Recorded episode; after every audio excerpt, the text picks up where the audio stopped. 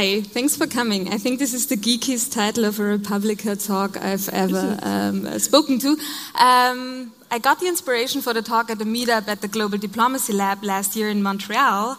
And today we're going to talk about how communities use technology to improve democracy. Um, we'll have some minutes for question at the end of the talk, so feel free to submit them under the slide .do link hash rp17.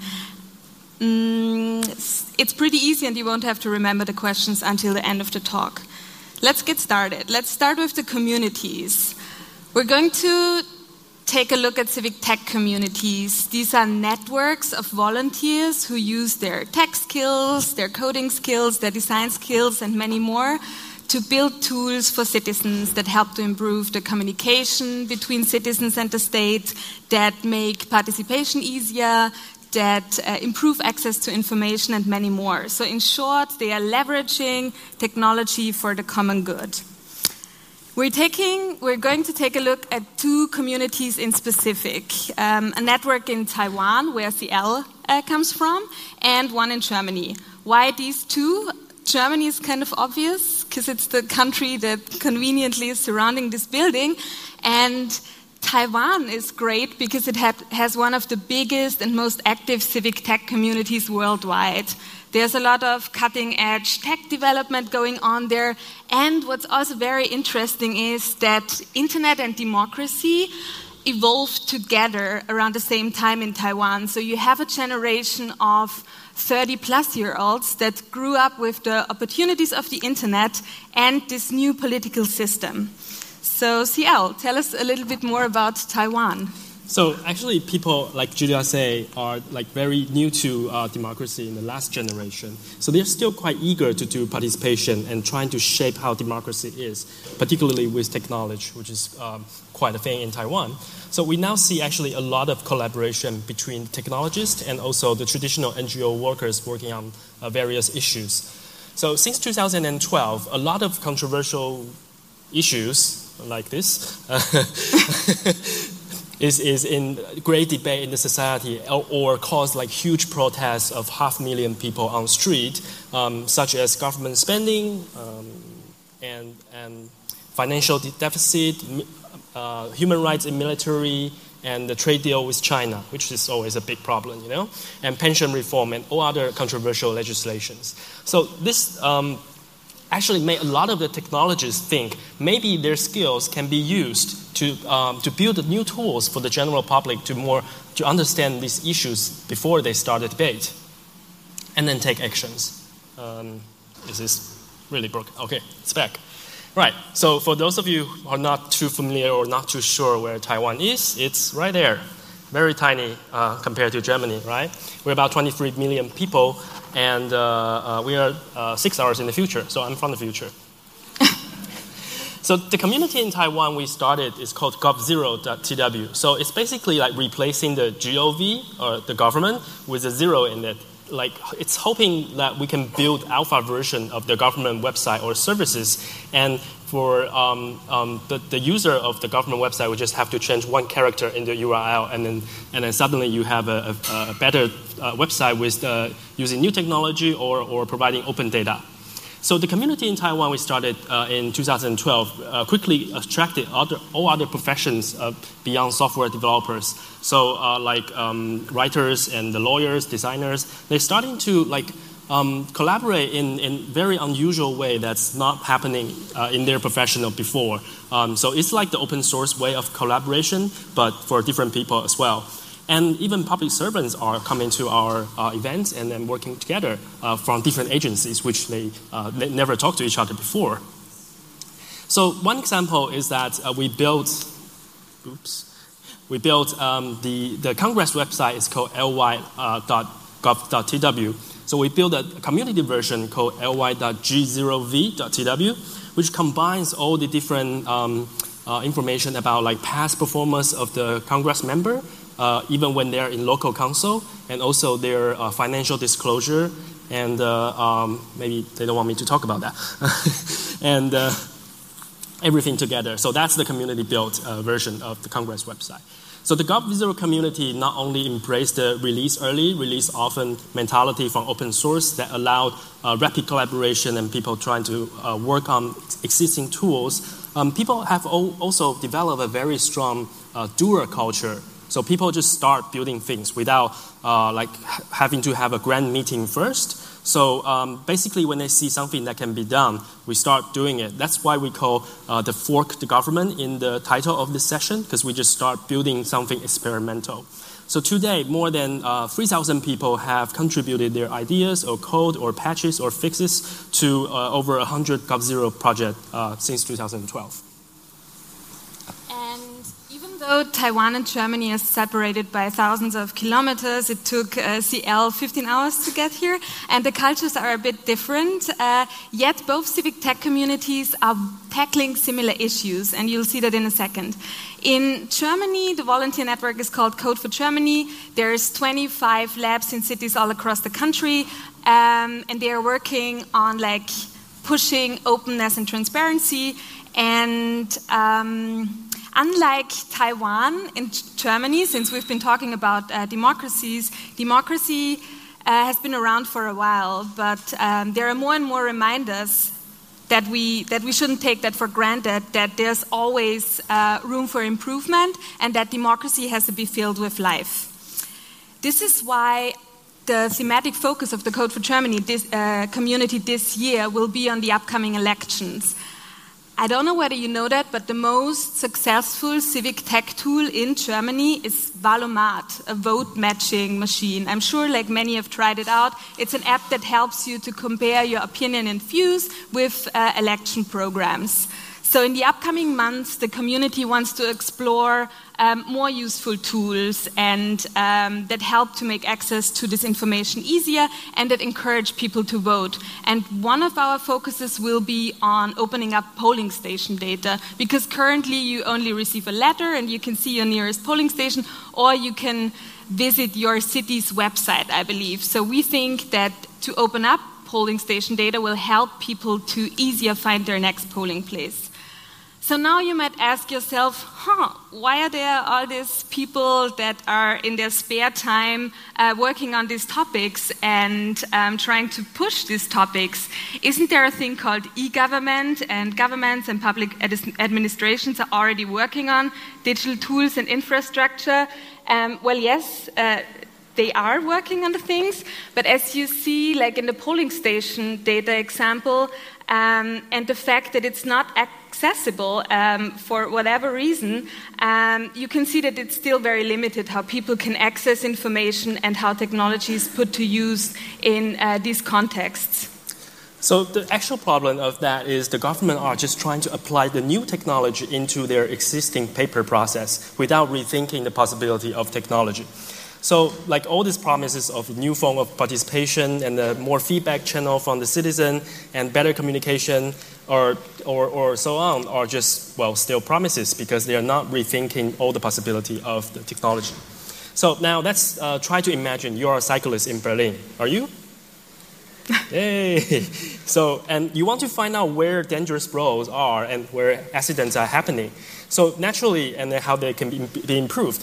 So you're probably trying to think maybe I will build a website that collect people's opinion and they, they will submit that where uh, dangerous roads are, and then you will create start to create a community of cyclists in Berlin that will help the government to improve. Oh, this needs to be fixed first, right? And so like, you can then do also analysis and research pattern and the weather comparison and so on. And some of you might remember in uh, 2013, the Berlin Senate actually did that. They collected information on dangerous intersection, on um, accident hotspots. Um, so this was a big, like, crowdsourcing um, participation project. And within like one month, 8,000 people commented and uh, gave like suggestions on how to improve like certain intersections which is really cool. It would have been easy to pick like a complete fail uh, e-government project, but this one was actually pretty great because a lot of people collaborated. But then instead of leveraging the full potential of the collection of data points and comments and sharing it back to the community, all people got out of this was a report. So now you can like look at the thing and see, okay, here are the most dangerous intersections, and here are some recommendations from citizens. Um, they even thought about sharing the data, but I could, I was not able to find it, neither back then nor now. So Imagine what you could have done with all these data sets and raw information. Map services could have included it in their like um, routing and could have warned cyclists, or you could have overlaid it with actual police data to see like does it match. Um, you could have overlaid it with construction activities and many more. But instead of leveraging these opportunities, all that was issued was a report. So uh, successful crowdfunding, but then like not really like using uh, the potential that like this digital collection of data could have given us. So. Um, so what can we fix that? So, um, but that's good reason that government are being slow and then not using the latest technology because they have to be reliable and uh, they have their accountability issues. So because their services also need to be inclusive and secure for everyone to, to use, right? But in the meantime, the government is missing out all this new uh, technology that, uh, and they should be open for this new opportunity that uh, the advanced technologies bring and the new ways of building digital services, uh, especially with human-centered design, what the citizen actually needs. So how can this, uh, like, the, the process be improved? So we are going to give you uh, a couple of examples, and, and uh, it's coming from both the Taiwan's community and German's, commun- Germany's community. Um, the first one is financial transparency. And so uh, on the left-hand side, you see the official budget uh, report, which is about 500 pages of PDF. So a couple of years ago, we built uh, something to extract all the data and then a visualization of the budget according to ministry and the type of business. And uh, uh, you can also see the history of individual entry of the budget. And um, it was actually the first project in the GovZero community. And about three years later, um, because the Taipei city government, uh, they are trying to uh, uh, start their uh, participatory budgeting uh, project, and then someone told the mayor, "Hey, you can't actually do participatory budget if the people don't know the existing budget, right? Because it will be really weird. They might be proposing something that you are already planning to do." So the mayor say, okay, uh, so what should we do? And then someone in the community say, hey, the community actually built a tool to show the budget. Uh, we can actually just reuse that thing and then apply it to the city government's project. So actually, so they took the code from uh, our project, budget.govzero.tw, and turned it into the official way of displaying budget at uh, budget.taipei. Um, so um, they, uh, in addition to, to that, they actually collect feedback on individual budget line, and then people can comment, and then within 30 days, uh, all the agencies will respond to their inquiry about the budget. And here's a tool from Germany around parliamentary transparency that I really like. Um, it's a tool that helps to increase transparency. It's developed by Maximilian Richt, a developer from Munich, who in his spare time builds tools like this. The tool is called Kleine Anfragen, and uh, to give you a bit of uh, context or translation, in Germany, opposition parties can file so called Kleine Anfragen, parliamentary inqu inquiries. Um, and the government has to respond. So, Kleine Anfragen are basically a pretty good accountability tool that can give you lots of insights. And the great thing is that all the files are made public to um, the citizens. But here's the flaw only in PDF formats, uh, which are kind of hard to access, to find.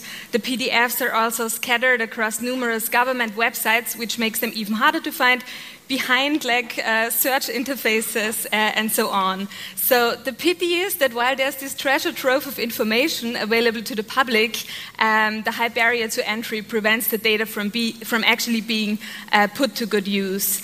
So Maximilian decided to change that. So he scraped all the PDF documents, he indexed them, he made them searchable, he linked them based on ministry and uh, contents. That's the website kleineanfragen.de. When you visit it, you have over 60,000 documents at your fingertips. Uh, you have full text search. You can subscribe to actual search, search terms. So if you're interested in minimum wage, um, then you can subscribe to this search term and like get a notification whenever the topic uh, comes up. And you can link to the individual documents, which is also a new thing. Um, yesterday, inspired by Peng, the Peng Collective's. Um, um, action, I searched for uh, arms, arms exports in this database, and it gives you 65 different documents that you can like view in this list. When you click one, that's the detail view that lets you even extract data from this very inquiry. And uh, this is a great tool, not only for the general public, but also for researchers, for journalists, and which I think is like the most interesting fact here, also for the public administration. Because what we've found is that the Parliamentary Research Service is linking to this tool. So the community basically developed a tool that might be easier to use than the official government tools, like easier to link to, and uh, you can see a bunch of reports that have like the URLs um, um, directing to this tool. That's an example from Germany, and now another one from uh, Taiwan. So um, there was a, a, controversial legislation about the change of uh, the labor standard code, like defining maximum hours you can work every week. And then in the community, uh, people build a calculator that's uh, displaying, if you just put into like the regular hours you work each day in the week, and then it would just show you like the current version of the law, law and the proposed version by the government and some proposed, other proposed version from the NGO and how the difference would be. Uh, for example, you will get more overpay time, and uh, or is it entirely illegal for you to work on weekend? And so this tool was built by someone in the community, but then the Ministry of Labor uh, started to think, oh, maybe we can use this thing to uh, communicate with the general public about our legislation. So they actually took this code and then um, fixed some of the uh, more ambiguous uh, text in it, and then and then uh, so when they take this code, they also contribute back to the community community's version, and then um, they use this one to um, to show the people how their proposed version would be looking like. And I think this is, um, to sum it up, for the example we've seen, um, we can see um, that in our first example with the budget, the government merged something back, which is kind of uh, impressive. Uh, it's one of the very few examples that I know of, and uh, I hope this is also going to happen in Germany in like the next couple of years. Mm -hmm. And the second example so in the labor code calculator we just saw, the government not just reused the source code, but more importantly, along with the code, is the mentality that behind it that connects the uh, legislation with the people it affects. So uh, hopefully this will be a, a, good standard for future legislation. People, uh, the legislator or the government can start thinking about, um, okay, how do we uh, connect this proposed legislation to the general public? How would this affect people, and how do we tell them uh, what's happening? And for Maximilian's example, the Kleine Anfragen tool, public administration is already using it. So a next great step would to improve access to the information to make it easier for Maximilian to actually, um, yeah, receive all this uh, information without having to scrape PDFs. And of course, it would also be awesome if. Um, the government or the public administration would just reuse his source code because it's an open source tool, or like use the inspiration to develop a similar tool. So all these projects we mentioned are developed by uh, engaged citizens, by volunteer in their spare time, and uh, with the help from others in the community, even global community. So civic hackers are using their skills and the know-hows um, to show the possibility of, of emerging technology in our civic life uh, with the mission that citizen participation should be well and will be accessible and Im- impactful. Um, so the complex problem of now we're facing in the globe uh, um, uh, in the future will need to be solved together by all of us. So these were just um, a few examples there. They are like from the active civic community around the world. Um, there's also uh, a good network uh, for, for, for people in various countries doing the same thing called All. So you can check out on code4all.org and learn more about it. And in September this year, we'll be hosting the first ever uh, Civic Tech Fest in Taiwan uh, for people around the world to share their experiences how they uh, do this kind of thing with technology and, and uh, work or uh, collaborate with government or not. Yeah, and last but not least, we wanted to thank the Global Diplomacy Lab that made it possible for CL to travel all the way to here. And uh, the lab is an initiative which is based in the Federal Foreign Office, and it's exploring new and more inclusive um, diplomacy that goes beyond the traditional politics. So, thank you all for listening. Thank you, the Global Diplomacy Lab, and yeah. We have some we have some time for questions now. You can check out the Slido. Someone have a question? I'll also check out the Slido. Any questions? Hi.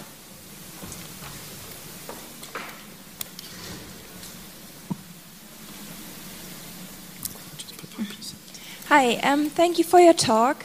I was wondering when you mentioned the participating budgeting program, how Taiwan is um, handling digital divide issues, or even the question is how is the internet distributed over Taiwan? Um, yeah.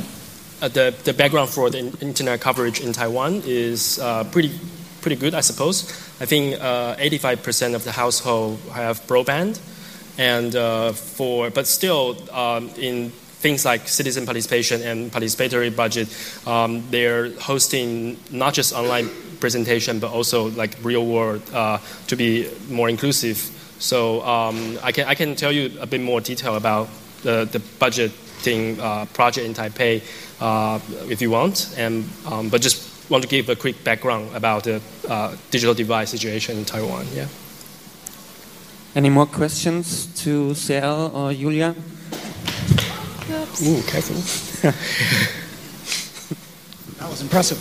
uh, so the examples that you gave were of taking data that's being released by governments uh, and remixing that into a form that makes more sense. Do you have any insights into what you do in a case where government's not releasing the information or doesn't maybe have a plan on how to do that? Yeah, how do you do it in, in Taiwan? Um, so the community generally uh, only work with the information that's only available. There's one case that uh, it's about campaign financing uh, details. So uh, the information was supposed to be public, but they're probably inside a building. You have to go there with your ID, and then uh, they can give you a paper copy of that. So um, it was an NGO who uh, like mobilized quite a few dozen people to go there every day, and then just copied it out, and then go to a print shop, scan it, put it online. And then people created a, a, program to turn all the scanned document into a, a captcha program. So uh, it's like playing a game. You're just entering uh, the number you see on the screen. So this is like a good uh, example of this disruption. Like the first batch of the data is about 300,000 entries, and about 10,000 people participated in 24 hours and then digitized everything. But um, still, um, we are still trying to push the government or the, the, the auditing, it's actually in the auditing uh, office to actually release that data in digital form because they already release it in paper form. Yeah. Hmm, what we also do is innovation without permission. So you ask, like, you ask if, you, if they give you the data and if you have good reasons why you think it should be accessible to everyone, you just scrape it or take it and then spread it. Yeah.